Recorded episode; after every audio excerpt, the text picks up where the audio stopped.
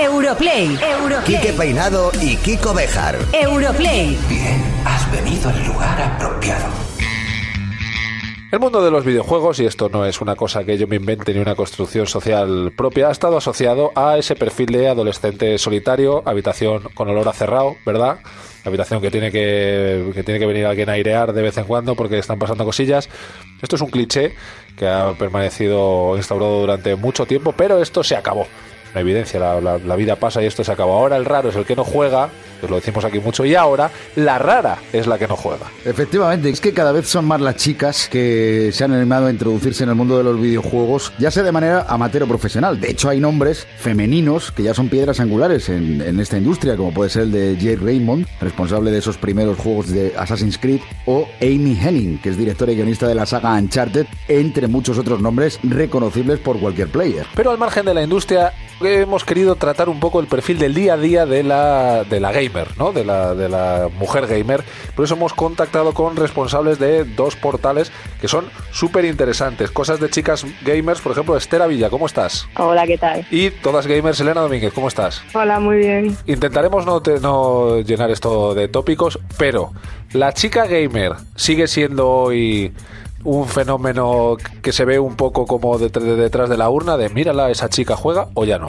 Pues, a ver, se ve, ver se ve así, lo cual nos resulta muy curioso porque nosotros cuando empezamos con todo este proyecto lo primero que hicimos fue sacar números y las mismas industrias se dedican a hacer estas estadísticas y nos sorprendimos al encontrar que, por ejemplo, en España, toda la gente que juega, el 47% son mujeres. O sea que muy raras, muy raras no somos. En Francia mismamente creo que más del 50%. Lo que pasa es que yo creo que la, que la gente no sabe es que no solemos decir que somos chicas online. ¿Y eso por qué?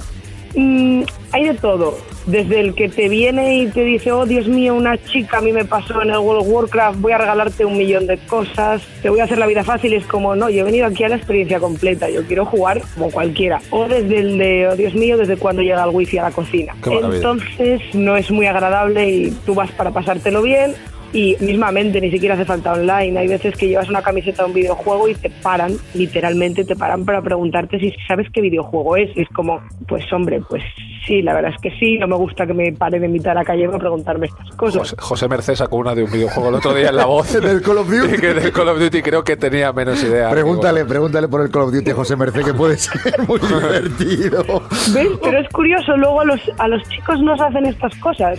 Eso es cierto, porque además, a ver, aquí hay una cosa curiosa y es que muchas veces lo hemos comentado aquí en Europlay, hasta no hace tanto tiempo, en general, fuera chico o chica, daba como cierto recelo, ¿no? El decir abiertamente que jugabas a videojuegos porque te miraban de una manera. Se ha dado el paso adelante de que por lo menos en el género masculino eso ya no está tan raro, pero como habiendo un 47% de jugadoras españolas, todavía estáis en ese momento, en el momento de que casi da reparo decir que jugáis. Yo la verdad que no tengo ningún reparo en decir que soy chica. Sí que es un tema de actualidad y que está ahí, eh, vamos, en candelero, pero porque la gente se esconde en el anonimato.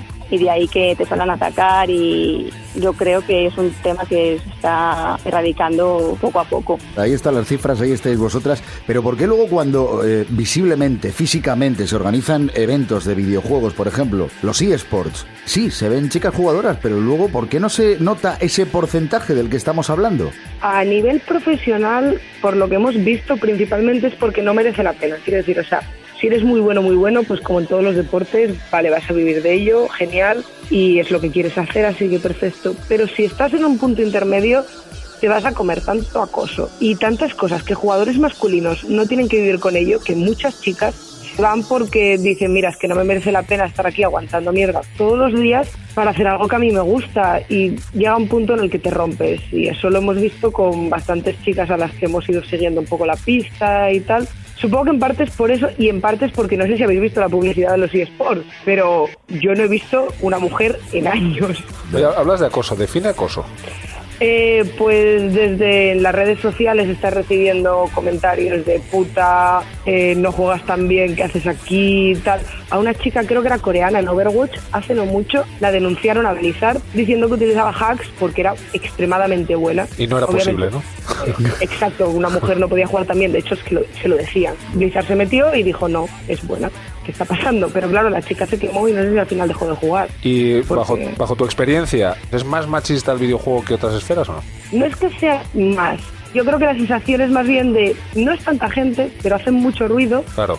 y sobre todo es que les estás tocando algo que es como se sienten que es como lo último que les queda y realmente De todas formas, se tiene que palpar o se nota de alguna manera eh, esa diferencia entre lo que puede ser un medio de comunicación o un site especializado en videojuegos con respecto a lo que vosotras contáis o publicáis. No, nosotras es una web de videojuegos como cualquier otra. Lo único es que nosotras sí que de vez en cuando, sobre todo los fines de semana, sacamos algún artículo de temas que creemos que es necesario tratar o temas que en otras páginas pues vemos que tratan pero no nos gusta mucho o no nos sentimos muy identificadas como jugadoras. Por ejemplo, el tema que nos lleva persiguiendo desde agosto que sacamos el artículo de Witcher que es un juego que nos encanta, pero nos parece que hay ciertos temas que hay que tratar, como ciertos tratos, tal, bueno, Sí, pensáis Pues que, que no es eh, un trato equilibrado, sino que está visto desde una parte más machista en Sí. según qué escenas os esté refiriendo a, a esas escenas de las que siempre se suelen destacar, ¿no? Sí. Bueno, también hay juegos como Mass Effect donde se trata de una manera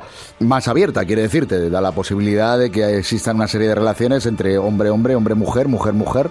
Sí, Eh, aún así es curioso porque lo hemos estado mirando y las opciones si juegas con un Shepard masculino siempre son mayores y siempre son las chicas monas humanas. Ah, eso no lo sabía, en serio. Sí, bueno, a ver, monas humanas, eh, un Monas. servidor ha jugado mucho más Effect, también te puede, o sea, también tiene sus historias con eh, sí, sí. que Quiero ni decirte, siquiera son, son terrestres, no son humanas, o sea. No, no, pero las humanas, las chicas humanas a las que puedes romancear en Mass Effect, Mm. están pensadas para el Shepard masculino.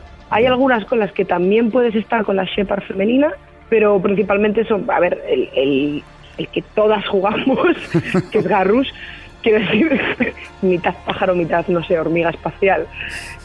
Y, aún así- y para los chicos es como que os han puesto a Miranda, tal, son chicas monas. También tenemos al Keidan. Sí, bueno, irán Tampoco está mal. Claro. no, bueno, Keidan, Keidan es un amor, o sea, desde nosotras lo queremos muchísimo. Ojo que esto La- puede derivar. Ojo que esto. Perdón, pero- Ojo que esto puede derivar. Tampoco queremos llevarlo por ahí, ¿eh, Estamos amigas? profundizando ahí ya mucho. Que nos venimos arriba. Bueno, eh, eh, Estela Villa y Elena Domínguez, muchísimas gracias de- por estar ahí con nosotros y esperemos que a partir de ahora este programa nos abramos un poquito más y demos una perspectiva más femenina de una industria que es, es de las, a lo mejor en el consumo de las industrias más paritarias que pueda haber, ¿no? A lo mejor. Sí, probablemente. Bueno, pues nada, muchísimas gracias, que sigáis adelante con vuestros proyectos y esta es vuestra casa. Bueno, es la ca- Kiko es el que tiene las llaves de la puerta, así que habláis con él, pero que para lo que necesitéis, ¿vale? Vale, encantada. Muchas Un beso Gracias. fuerte. Beso, adiós. Chao, Chao. chao. Europlay. Europlay.